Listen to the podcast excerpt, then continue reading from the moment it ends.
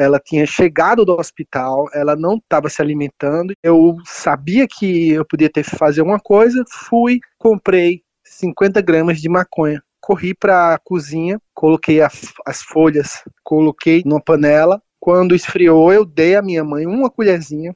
E, e aí, cara, com uma hora, mamãe se levantou, foi para a cozinha, começou a lavar os pratos. Depois ela foi pro computador, pro Facebook. Não parecia ela mais, era outra pessoa.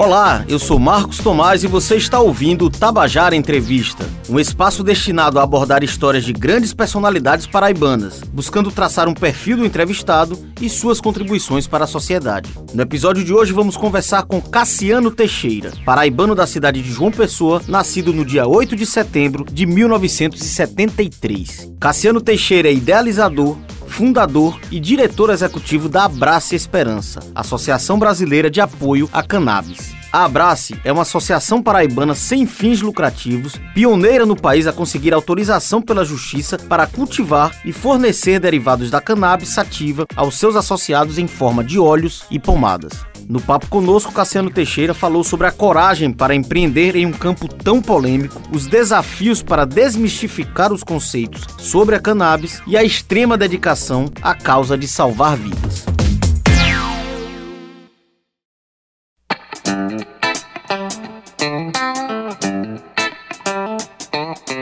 Cassiano Teixeira, primeiro seja muito bem-vindo ao Tabajara Entrevista. É um enorme prazer recebê-lo aqui. E para começar, eu gostaria de que você falasse um pouco qual foi o ponto de partida, né? o start que você teve para começar essa verdadeira epopeia que é a atuação da Abrace, uma iniciativa muito pioneira. E eu fico a imaginar assim, o que era tão intenso a ponto de te motivar e levar a crer que conseguiria por exemplo, uma liberação em uma causa inédita, em uma, em uma pauta tão progressista, em uma sociedade tão conservadora quanto a brasileira? Primeiro, obrigado pelo convite. Assim, eu realmente acreditava na justiça, né? E, e eu tinha nas minhas mãos a vida da minha mãe como o maior motivo para eu tentar, né, e não desistir.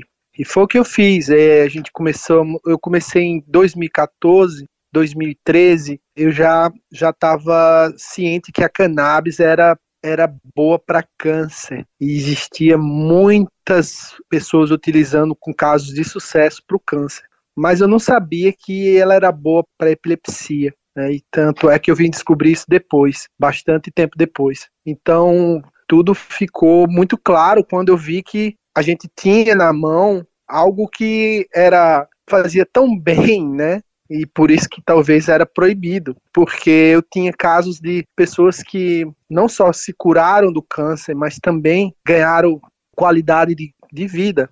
Então, aquilo ali para mim parecia que valia muito a pena lutar e foi o que eu fiz, né? Eu primeiro primeiro caso que eu lembro foi a minha própria mãe, que eu tive é, a sorte de ter ela como apoiadora hoje, das maiores apoiadoras mas minha mãe no início ela não sabia o que eu estava fazendo. Ela tinha chegado de uma internação, já fazia um, praticamente uma semana que ela passou internada, devido a uma crise pulmonar. Ninguém sabia se era o câncer, ninguém sabia se era uma displasia ou no final terminou ficando como uma doença degenerativa do pulmão e eu tinha que fazer alguma coisa. Ela tinha chegado do hospital, ela não estava se alimentando e já estava pedindo para voltar para ser internada. E eu sabia que eu podia ter que fazer uma coisa, fui, comprei 50 gramas de maconha na cidade, né? Não foi muito fácil, mas também não foi muito difícil.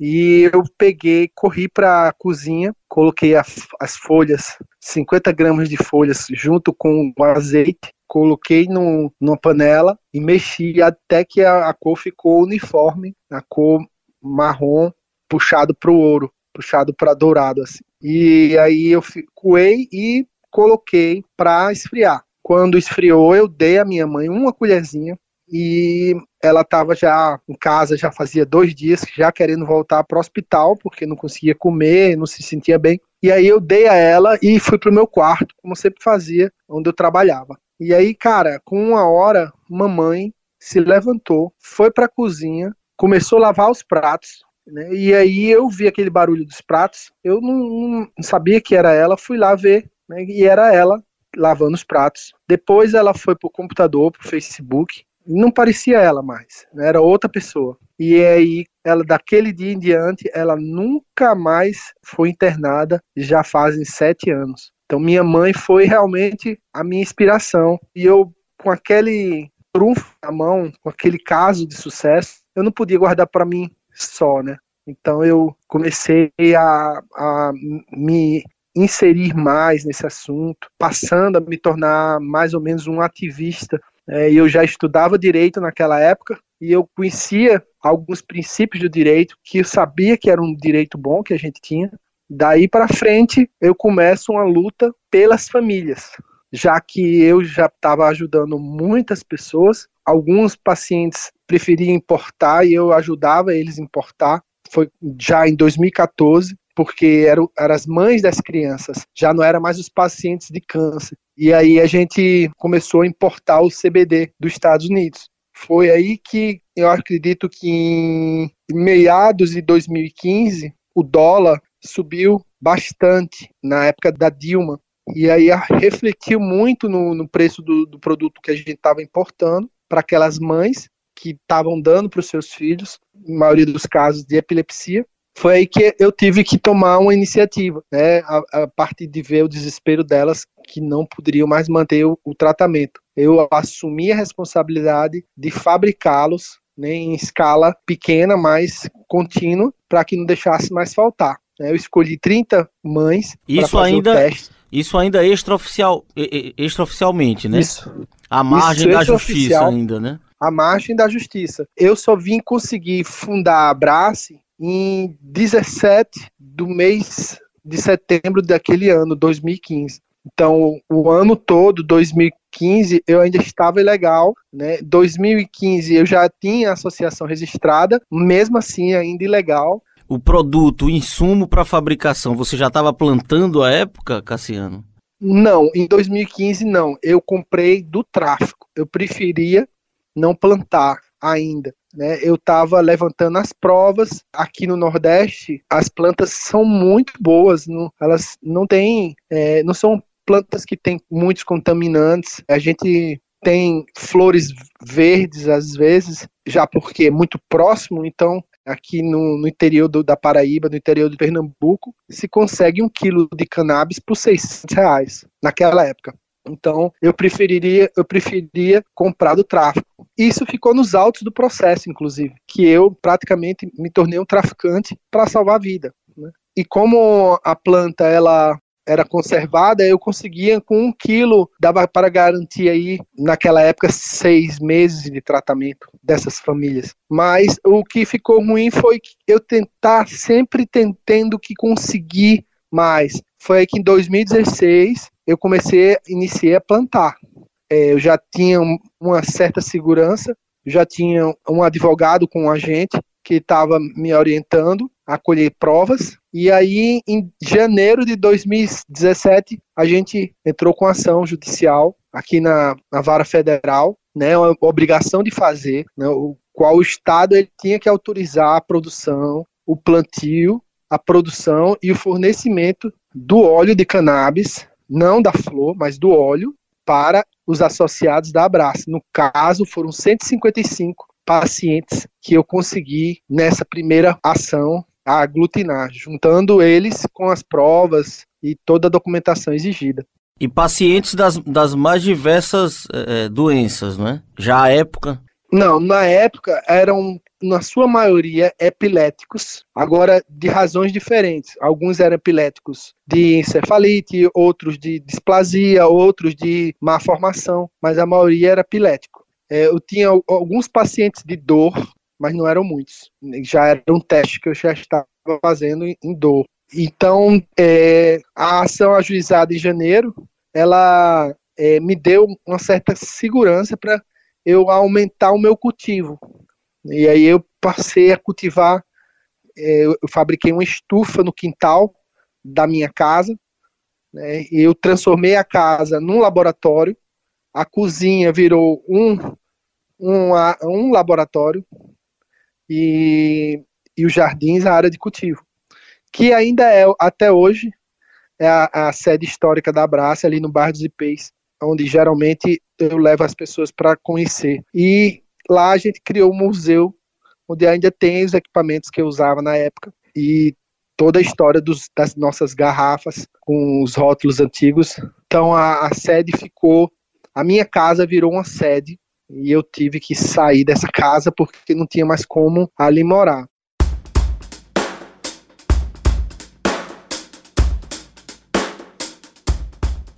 Ô Cassiano, você está apresentando aí, né, o relato desde a fase rudimentar, né, que, que você começou a manusear isso até agora. Quantas pessoas hoje estão envolvidas na Abrace, nesse seu projeto inicialmente solitário, estoico quase, né? Porque realmente os, os seus relatos são bastante intensos e não só de pioneirismo, mas de coragem, né? De se dedicar a uma causa inicialmente por sua mãe, mas depois com o espírito coletivo de proteger, salvar tantas vidas, mas se arriscando, e uma pergunta era saber quantas pessoas hoje envolve a Abrace e saber, né, diante desse, dessa sua coragem de colocar a sua situação legal em risco, mas com o desafio de entre, enfrentar ataques sistemáticos, orquestrados, inclusive por agentes políticos. A Abrace teve, ainda tem uma batalha jurídica, mas teve um episódio muito mais emblemático recentemente, né? E no momento que a gente vive um pensamento que é quase global do governo federal, né? E sem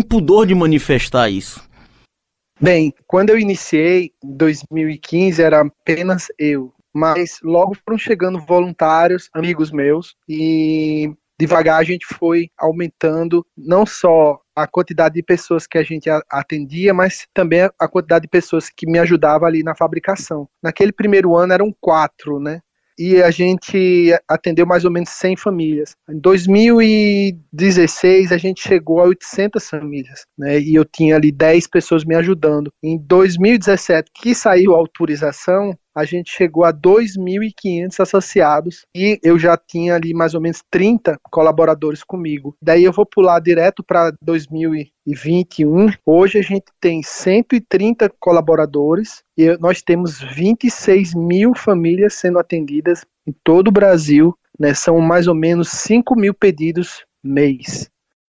A casa ainda está dando condição para essa plantação toda? Ainda está conseguindo abrigar, Cassiano? A mesma casa? Não, de forma alguma. A casa, ela hoje ela é uma escola. Algumas coisas ainda estão lá, como a parte de pesquisa, então a gente ainda tem lá a parte de cultivo in vitro, a parte de laboratório também a gente está fazendo ainda algumas diluições, mas é o laboratório industrial a gente já está em obra. Um fica aqui em João Pessoa, na Lagoa, e o outro em Campina Grande, que é um pouco maior e ele é para atender mais famílias. Ah, eu acredito que o de Campina Grande a gente vai atender 100 mil famílias e o de João Pessoa a gente atender até 50 mil famílias. Cassiano, os números são impressionantes e em escala crescente, assim como são esses problemas e essas causas que a cannabis e o uso medicinal dela tem se mostrado eficaz e é o foco da Abrace. Você citava que hoje já são 26 mil famílias, mas projetando aí as unidades em expansão ou construção aqui em João Pessoa e Campina Grande da Abrace, perfaz 150 mil, daqui a pouco você me corrige, 150 mil famílias, eu acho que foi isso que eu entendi. Você me corrige se eu tiver superdimensionado ou reduzido o número. Mas diante desses números né, e das centenas de colaboradores envolvidos, naturalmente se envolve um custo. A Abrace tem vários associados. Como funciona a contribuição da, da Abrace, as fontes de renda da Abrace? Esses colaboradores hoje, eles são remunerados? Porque a gente sabe que tem que ter qualificação específica para manipular, manusear laboratório e tudo mais. Enfim, apresenta um pouco dessa realidade de funcionamento operacional da Abrace. Bem, a Abrace, ela desde o início, ela se manteve e ainda hoje se mantém pelos associados. Uma anuidade é cobrada deles no valor de 350 reais. Temos aí 20% dos associados, nós damos isenção dessa taxa, né, são aqueles que são hipossuficientes, desde que comprove isso. Então, a Brace também é, tem feito, a gente tem feito campanhas anualmente, mas o óleo ele não é dado gratuitamente. Ele tem um custo que varia hoje na faixa de 79 reais até mais ou menos 400 reais. Então, nós temos aí como manter a associação. Os colaboradores, sim, são hoje são remunerados e temos conseguido ampliar, né? Porque não tem como a gente dar conta de tanta gente chegando. Então, o projeto de João Pessoa, a gente acredita que ele dá para atender até 50 mil famílias. O projeto de Campina Grande, eu acredito que ele dá para atender até 100 mil famílias. Acima disso, eu ainda não parei para pensar o que, que a gente vai poder fazer. Mas tudo indica que depois dessas duas fases, eu acredito que a gente vai ter que abrir em São Paulo, porque é metade dos associados da Abrace hoje são de São Paulo. E eles têm o direito né, de ter ali próximo a eles não só a produção, mas também a dispensação. Eu vou ter que caminhar para outro estado e isso não vai ter como a gente se desviar.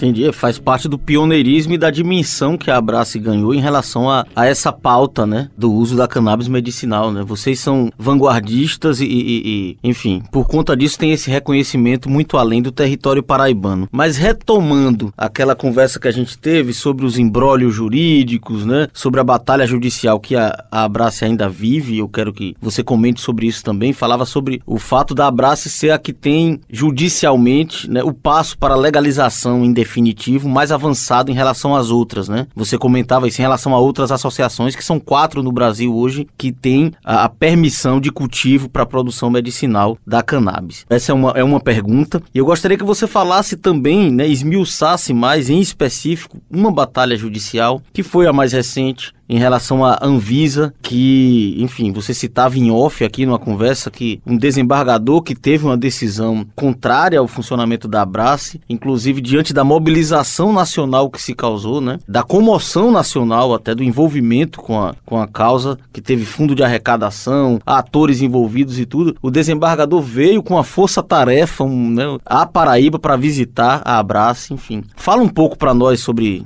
isso, Cassiano nos pegou de surpresa, né? Porque era uma, um recurso de 2017, né, e já fazia cinco anos que esse recurso estava lá parado. E aí, do nada, a gente ficou sabendo que o desembargador julgou a decisão e foi favorável à Anvisa. Por algumas denúncias que ali constavam que o produto tinha salmonela, umas coisas assim, e por causa disso ele tinha caçado a nossa liminar, a nossa autorização. Eu fiquei é, atônico, mas mesmo assim confiante, porque eu tenho certeza que jamais ninguém vai impedir de tantas pessoas terem o seu medicamento, né? Seria um tiro no pé. E foi o que aconteceu. A comoção social foi grande, políticos, artistas, as próprias mães, né, foram para a rede social. E aí o lixamento do desembargador foi claro, na era da, da internet, ninguém, ninguém pode dar um vacilo desse sem ouvir um, um, um grito. E foi o que aconteceu. Ele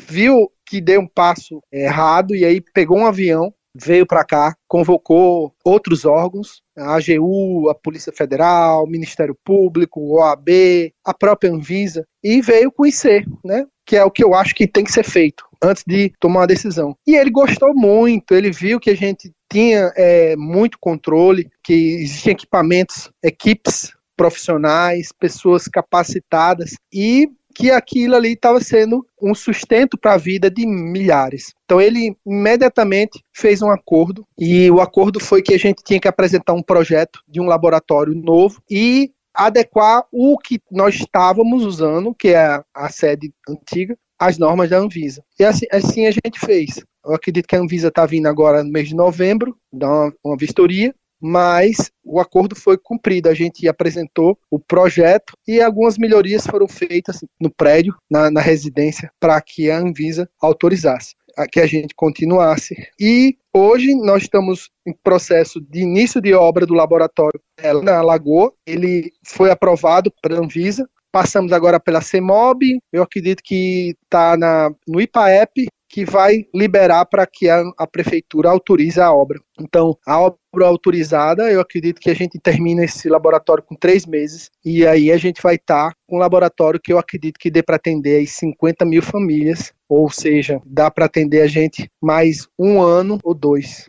E o projeto de Campina Grande, né, ele deve atender 100 mil famílias. Eu acredito que a gente inicia ele em mais um ano, um ano e meio, a gente inicia o projeto de Campina Grande, que é um laboratório bem mais amplo, né, onde tem equipamentos muito mais modernos que permite com que a gente possa produzir mais né, em escala industrial. E tudo isso é visando atender mais famílias. Não tem, a gente não tem objetivo de, de lucrar com isso. Né? Nós somos uma associação. O bom é que a gente tem investido e tem feito o dever de casa e mostrado que é possível fabricar o óleo, é possível uma associação ter qualidade que a indústria farmacêutica tem e não visar o lucro. Então a gente tem conseguido diminuir o custo do óleo para essas famílias, tem sido a nossa meta. De todo ano a gente consegue diminuir o custo do miligrama do extrato, para que aí as famílias tenham acesso mais barato e com certeza mais casos de sucesso.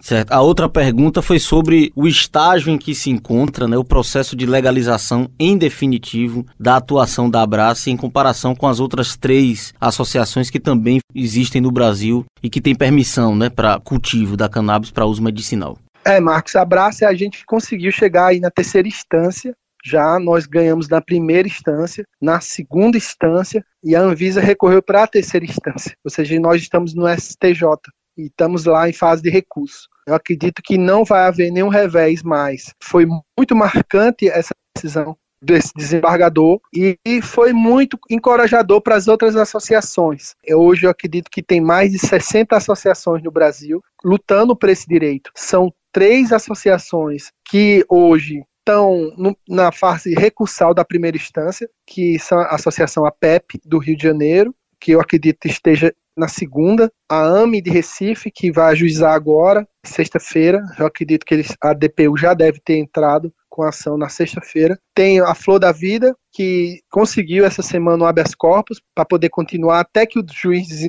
decida na primeira instância. E tem a. Não, acho que você ah, citou as três, a outra é a Abrace, não? É, Abrace, a PEP, AME, é, Flor da Vida e AME. E, e a AME, isso.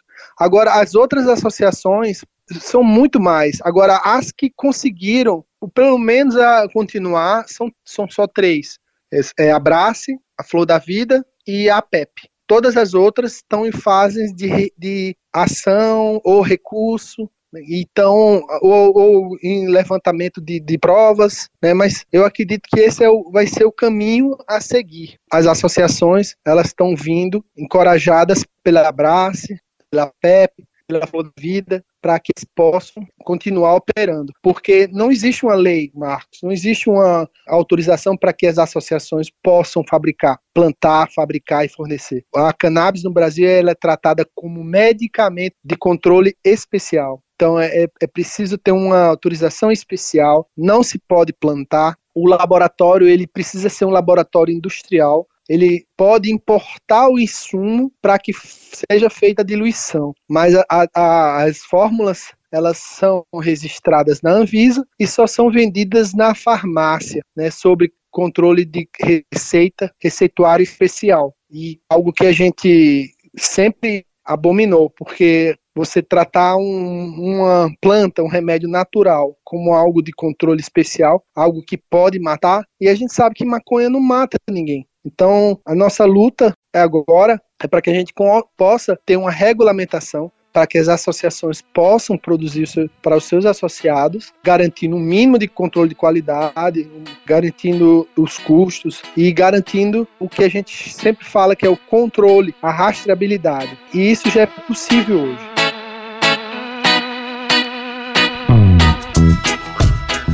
Ô Cassiano, é importante a gente naturalmente dissociar a Abrace está muito claro qual é a área de atuação, né? O, essa pauta é pantanosa, mas é muito importante porque ela está colocada à baila, à tona, e eu gostaria também de ouvir a sua opinião, enquanto alguém que defende a causa, a planta, né, numa causa específica, mas naturalmente é alguém que conhece todos os sintomas e, e enfim, benefícios e malefícios que casos tenha e tudo mais. Eu queria que a opinião do Cassiano Teixeira em torno da, do debate sobre a descriminalização ou liberação da maconha. Qual é a sua posição a respeito dessa pauta?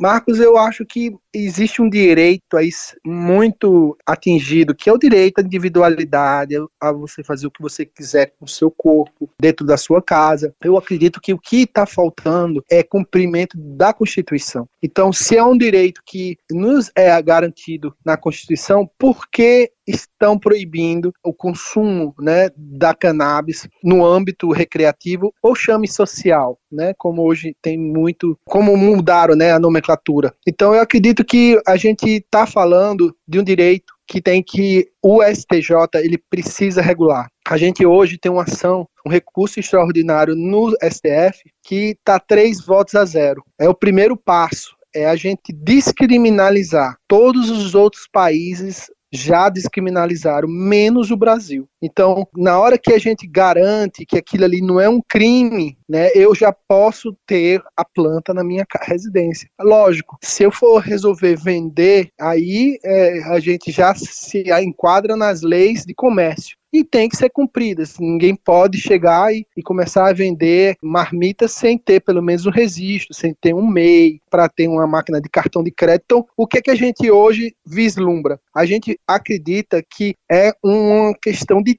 tempo para que o Brasil ele se alinhe aos outros países. Se você for aqui no Paraguai, no Uruguai, na Argentina, no Chile né, e na Colômbia, você tem a comercialização da cannabis, seja ela para medicinal ou para uso recreativo. É algo que os países já viram que não tem como ficar de fora. Né? Até porque os Estados Unidos hoje já é também um país que permite que vários estados, estados já, né? Isso. Então eu acredito que é questão de tempo. Né? O, o, Brasil, ele, a gente não pode entrar numa questão de se é certo ou errado mais. Né? E é o que tenta alguns políticos ainda que estão ali na, no Congresso há, há, dezenas de anos. Então a gente tem pessoas que são arcaicas, né, que estão ainda naquela mesma bandeira de diga não às drogas. A gente sabe que uma guerra que perdeu, né, que não não surtiu efeito, nunca surtiu efeito, só enjaulou, destruiu famílias,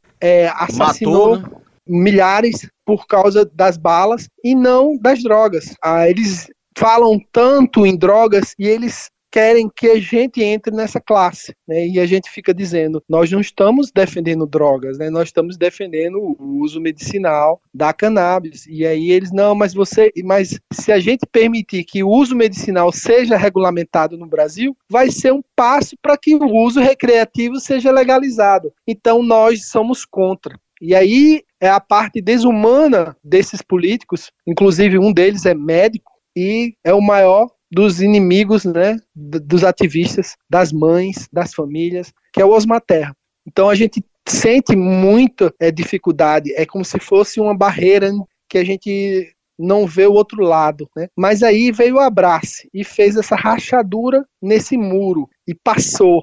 Então, graças a, a, a Abraço, eu acredito que nós estamos conseguindo romper essa barreira. Nós estamos conseguindo, é, nós conseguimos agora na comissão de de Cidadania e Justiça a aprovação do nosso projeto, né? E aí o 399, ele inclusive vai para votação agora no mês de novembro, no, na segunda quinzena. Então, nós estamos caminhando né, e eu tenho esperança que a gente vai conseguir resolver esse problema né, e permitir com que o Brasil se alinhe aos outros países e que a gente possa desmistificar e começar a poder falar mais, mostrar mais, a gente ter um comércio né, um mercado, uma indústria gerando emprego, né, gerando produtos de qualidade, uma garantia de que aquilo ali tem o que diz, tem, que é uma das coisas que hoje a Abrace preza bastante, que é o controle de qualidade. Então, a gente garantir né, os constituintes daquele produto e a questão da, da, da,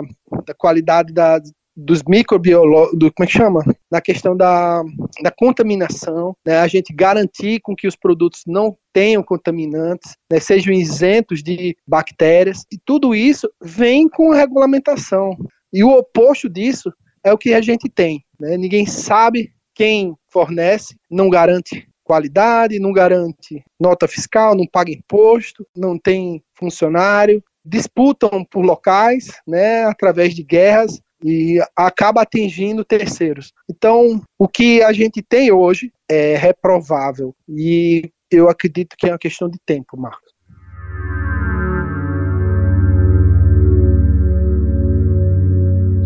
Maravilha, Cassiano. É, a gente fez um grande passeio né, em torno do debate do funcionamento da Abrace, da, da, relevância do uso da cannabis medicinal, mas a atuação do Cassiano, né, esse espírito empreendedor, cooperativista, coletivo, o olhar social vem de desde antes. Né? Eu queria que você apresentasse alguns outros projetos seus. Né? Eu sei que já trabalhou com, com um projeto de inclusão social através de esportes radicais com crianças. Nosso tempo está curto e eu, eu queria que você apresentasse agora quais são os seus seus outros projetos nessas causas coletivas?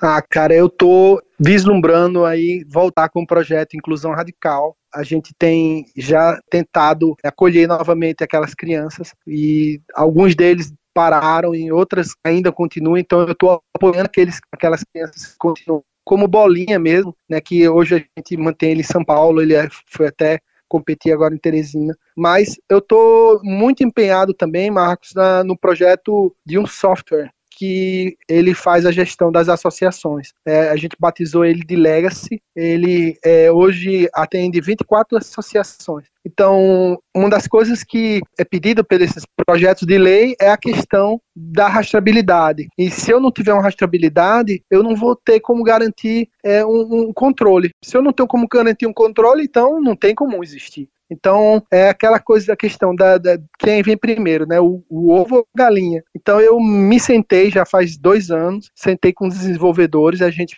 fez um software que ele controla da semente até a casa do associado, até o óleo chegar na mão do associado. Então ele tem como as autoridades, Polícia Federal, é, Anvisa, ter o controle pelo que eu faço, pelo que a Brás faz e pelo que as outras associações fazem. Né? O meu projeto de vida hoje é fazer com que as outras associações tenham o mesmo sucesso que a Brás teve, porque uma vez que as outras associações podem atender em seus estados, eu acredito que vai diminuir muito aqui para a gente. Né? Eu tenho tido uma sobrecarga grande nesses sete anos e a gente está chegando a um limite onde eu não posso mais atender ninguém porque senão eu vou perder a qualidade. A gente vai perder aquela coisa humana. Então eu acredito que meu projeto principal hoje de vida é fazer com que as, as associações tenham sucesso e possam garantir né, o remédio para mais, mais famílias e que a gente possa atender muitas, muitas e muitas, muitas crianças que precisam e não têm acesso.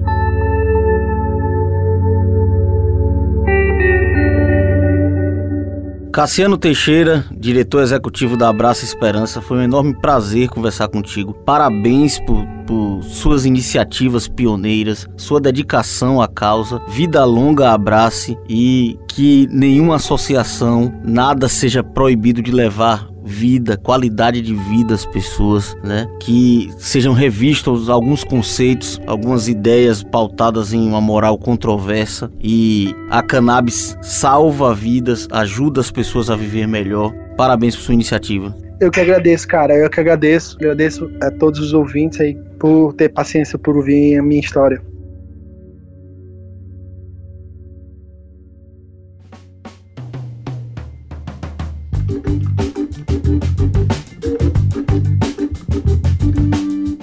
Esse foi o Tabajara Entrevista de hoje. E a gente também quer ouvir as suas sugestões. É bem simples. Na descrição deste episódio você encontra um link para as nossas redes sociais e também o WhatsApp da Rádio Tabajara. Lá você também pode dizer quais as personalidades paraibanas que você quer ouvir aqui nos próximos episódios. Esse podcast teve os trabalhos técnicos de Luiz Monteiro, produção de Raio Miranda, roteirização e apresentação, desde que vos fala, Marcos Tomás. Até a próxima!